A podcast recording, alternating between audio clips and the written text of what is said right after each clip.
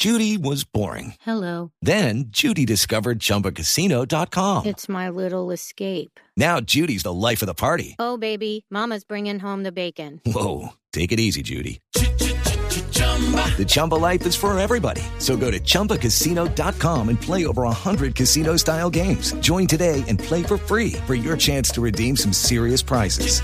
chumba ChumbaCasino.com. No purchase necessary. Void where prohibited by law. 18 plus terms and conditions apply. See website for details. Muy buenos días, Néstor.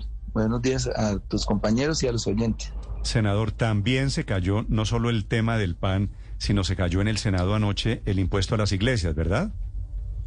Sí, pues, pues mire, básicamente de lo aprobado en la Comisión Tercera de, de Senado y de Cámara, en las comisiones, eh, se pasó un, yo calculo con 95% del texto que se presentó para, la, para este debate de, de plenarias.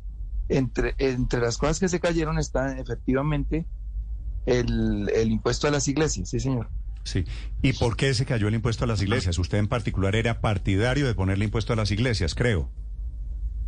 Sí, por- porque tal vez no se entendió. El texto era muy claro en advertir que no se grababa el culto, que es lo que le preocupaba, digamos, a muchas personas, sino los negocios que hacen las iglesias, los pastores, que no tengan que ver con el culto. Ustedes saben que estas iglesias, algunas suelen ser muy ricas y que muchos de estos pastores suelen usar ese dinero en otros, en otros negocios. Mm. Ahí nuestra compañera exhibió varios de ellos, por ejemplo, hoteles, digamos, amparados en la sombrilla de la iglesia, que hay ocho mil registradas en el Ministerio del Interior, pues ellos hacen otros negocios. Entonces nosotros decíamos, nos parece justo para no poner en desventaja muchos de esos negocios con quienes sí pagan la renta al Estado, pues que también paguen ese impuesto, pero no era un impuesto al culto, digamos, no era sobre el diezmo, precisamente. Sí, pero entonces se cayó por el lobby que hicieron las iglesias o porque fue un texto incomprendido, senador Bolívar. Por, por ambas cosas, yo no creo pues tanto que las iglesias hayan hecho lobby, sino que digamos la fe de muchos de los congresistas, su fe católica, otros su fe cristiana, pues los movió a, a impedir que este artículo tuviera éxito. Pues. Mm. Cuando Sabaraín, creo que fue el que dijo anoche que se les metió el diablo al Congreso, estaba hablando de este artículo, ¿no? Sí, sí, sí, no, pero mira, eh, eso digamos parte de- del circo que en que se convierte a veces la plenaria, pero ahí no hay tal. Por ejemplo, en mi caso soy católico, mis hijos, dos, mis dos hijos mayores son cristianos, por lo menos hace 15 años y asisten a la iglesia, etcétera. O sea, no es que seamos demonios, sino que queremos justicia tributaria. A este país le hace falta muchas obras. Hay un atraso social impresionante. Entonces, uno, digamos, cuando a los técnicos de- del Ministerio de Hacienda le dan la misión de, de buscar dinero y les dicen necesitamos 25.9 billones, pues empiezan a esculcar en todos los, los sectores que no pagan impuestos y por eso aparecen estos, est- estas proposiciones. Mm. Igual pasó con, con algunos alimentos ultraprocesados, no es que ellos se sienten ahí maquiavelamente a decir vamos a grabar el pan y tal cosa, no, sino que cuando dicen ultraprocesados, de repente al final nos damos cuenta que el pan tajado, ese que venden en la grande superficie, es ultraprocesado, entonces obviamente entran todas estas cosas a debatirse, pero no porque eh, el presidente lo quisiera ni nosotros. El presidente, por ejemplo, la reunión de hace tres días fue muy enfático en decir que, el, que era un exabruto grabar el pan. Y no es que los técnicos hayan dicho vamos a grabar el pan, sino cuando aparecen esos nombres genéricos como los ultraprocesados, pues nos damos cuenta que al final caen ahí muchos, muchos productos y por eso son estas discusiones, para ir sacando, para ir depurando y lo que, lo que se aprueba, lo que se aprobó ayer es lo que queda. Sí, sí, lo sé, por eso, por eso lo llamo. A propósito de ultraprocesados, senador Bolívar, si usted me puede responder esta, ¿por qué sacaron el arequipe? Es decir, no se me ocurre nada más dulce que el arequipe, ¿no es verdad? Y en teoría, la idea de esta tributaria es promover vía impuestos una dieta más saludable. Sí, no, mire, eh, eh, eso es, eso es claro, Néstor.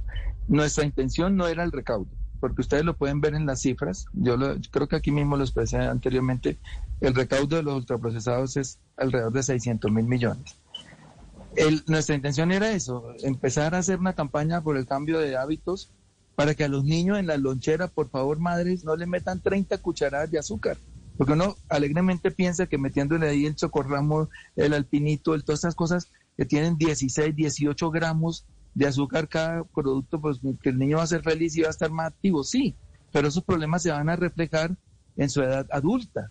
Hoy hay más o menos tres de cada 100 personas eh, mueren por diabetes y dos son en los estratos más populares. Entonces pónganle una fruta, pónganle una arepa, pónganle Mm. cosas que los alimenten mejor, pero no era la intención del gobierno, ni lo sigue siendo, eh, recaudar por esta vía, sino empezar esa campaña de, de cambiar los hábitos alimenticios que le cuestan al país, mejor dicho, entre 12 y 15 billones al año y que cuesta 3.500 vidas. La tengo aquí en un informe. 3.500 personas mueren al año por diabetes, por hipertensión, por, es decir, por enfermedades que se derivan del mal hábito alimenticio. Sí, lo que pasa es que ahí, senador Bolívar, queda uno un poco perdido, porque el cambio de hábitos entonces es la lonchera con bocadillo, arequipe y salchichón, que finalmente no quedan con el impuesto del 10% a partir del año entrante. Sí, eh, sí, pues, gracias por recordarme ahí, no le contesté la pregunta a, a Néstor.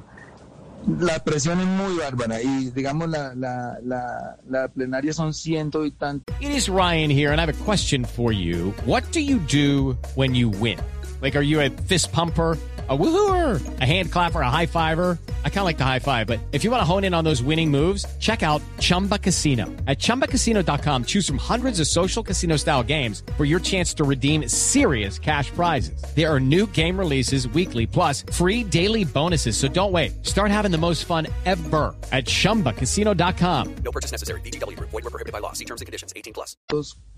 senadores, aunque ustedes ven por las votaciones que siempre asisten entre 70 y 80. Los otros se ganan el sueldo desde la casa o no sé qué hacen. Bueno, Eh, digamos, cuando hay tantos partidos eh, eh, inmersos dentro de una coalición, esos senadores necesitan de ciertos triunfos para su electorado. Entonces, a pesar de que están en la coalición y en las reuniones nos dicen, bueno, estamos alineados aquí y en las, en las conjuntas firmamos las ponencias. Allá, pues cuando hay televisión o, o transmisiones, pues necesitan también hacer sus, sus, sus- votos por, la, por su electorado y entonces salen con estas proposiciones que son muy difíciles de defender. Pues bueno, ya me notan la voz aquí, ahí estuvimos como tigres ante cada artículo defendiendo, defendiendo, pero a veces, a veces no alcanza, es muy difícil porque ya cuando eh, el coro de la plenaria toma fuerza, detenerlos muy difícil. De hecho, lo- los ultraprocesados estuvieron a nada de caerse, a nada. Cuando el partido de la U, que es partido del gobierno, dijo, en esta sí no acompañamos al gobierno. Obviamente estaba todo el cambio radical y el centro democrático alineado con ellos y ahí ya no habían podido hacer la mayoría. Nos tocó pararnos a advertir todo esto que estoy hablando acá y a otras personas sí. tratando de defender estos artículos. Sí, ahora, ¿quién fue el que hizo más lobby? Supongo yo que la industria láctea, porque finalmente se cae el impuesto al arequipe, al yogur y a la leche. ¿Cómo se movieron ellos? Me imagino que como tigres en, en el Senado, senador Bolívar. Sí, sí, el, el lobby es de todo, digamos, si, si usted coge artículo por artículo y ese artículo afecta a una industria, a una empresa, a una persona natural poderosa, allá van a estar, todo el tiempo están ahí, pero, pero digamos que tengo que decir algo que, me, que, que- que les puedo decir con toda Señor. seguridad, yo siento que esta, esta, esta reforma tributaria, de las pocas donde el lobby no fue tan efectivo, porque aquí había lobby muy grande de muchas empresas muy, muy poderosas y no lograron por fin que, que poder mover, digamos, no quisiera hacer acusaciones aquí, pero no pudieron mover esta vez con dinero esos artículos que le- les representaban impuestos. Aquí encontraron al frente un equipo muy, muy, muy, muy parado, digamos, en la raya, eh, defendiendo lo que el gobierno nos trazó y yo creo que al final lo logramos. En otro, no sé si en otro gobierno, con otra comisión tercera distinta, eh, por ejemplo, hubiéramos podido imponerle estos impuestos a los hidrocarburos. Senador, ¿qué pasó finalmente con la cárcel para los evasores? Había una propuesta muy drástica que seguramente la mayoría del país hubiera apoyado cuando se trata de grandes evasores, por supuesto. Pero al final terminó, Sí. terminó ablandándose. muy laxo, la verdad muy laxo. La propuesta inicial del gobierno es que el que roba los impuestos es peor que el que se roba la plata de una casa, es peor que meterse a una casa y romper la puerta y sacarle las cosas a la gente, porque, digamos, eh, es un ejemplo que me ponía ayer un compañero, mi compañero Alessandro López, dice, Bolívar, es que si a mí me entran y me sacan 100 millones de la casa, es peor que se los robaran en los impuestos, porque cuando uno roba los 100 millones de la casa, está robando a una persona que tiene plata. Pero cuando uno roba 100 millones en impuestos y, de ahí para arriba, está robando la salud de la gente más pobre, está robando la posibilidad de que toda esta gente que, a la que no le llegan hoy los impuestos en educación, en vías terciarias, etcétera, pues tengan esa posibilidad. Entonces, el robo de impuestos es muy grave y aquí no lo entendió la plenaria, lo fueron, lo fueron volviendo más laxo cada día, pero la propuesta nuestra era que en el primer intento ya la persona tuviera cárcel. Pero aquí quedó de la siguiente manera, si alguien intenta robarse los impuestos, ya sea porque adultera eh, el, tamaño de las acreencias o porque eh, inventa lo que llamamos la ilusión o por la defraudación misma, pues devuelve la plata, lo pillan y devuelve la plata y no pasa nada, solamente le cobran intereses. Para la segunda, el segundo intento, que era como venía la ponencia, se le tenía que devolver la plata, una sanción del 50% y cárcel. Y ahora quedó que, ese, eh, eh, que iría a la cárcel solo en un tercer intento, es decir, con una DIAN tan pequeña, aunque ayer se aprobaron facultades para agrandar la mm, planta también. en 6 mil personas. Una DIAN tan pequeña, muy difícil detectar una persona que está evadiendo. Si lo llegan a detectar, pero, pues pero, bueno, devuelve la plata. ¿por qué, no hacen, ¿Por qué no hacen una diferencia con los grandes evasores, que son los grandes contrabandistas? Usted se pega una visita a La Guajira y ve todos los camiones entrando contrabando por Maicao o va a unos almacenes y usted sabe que eso es, hay mafias de contrabando, ahí está la gran evasión.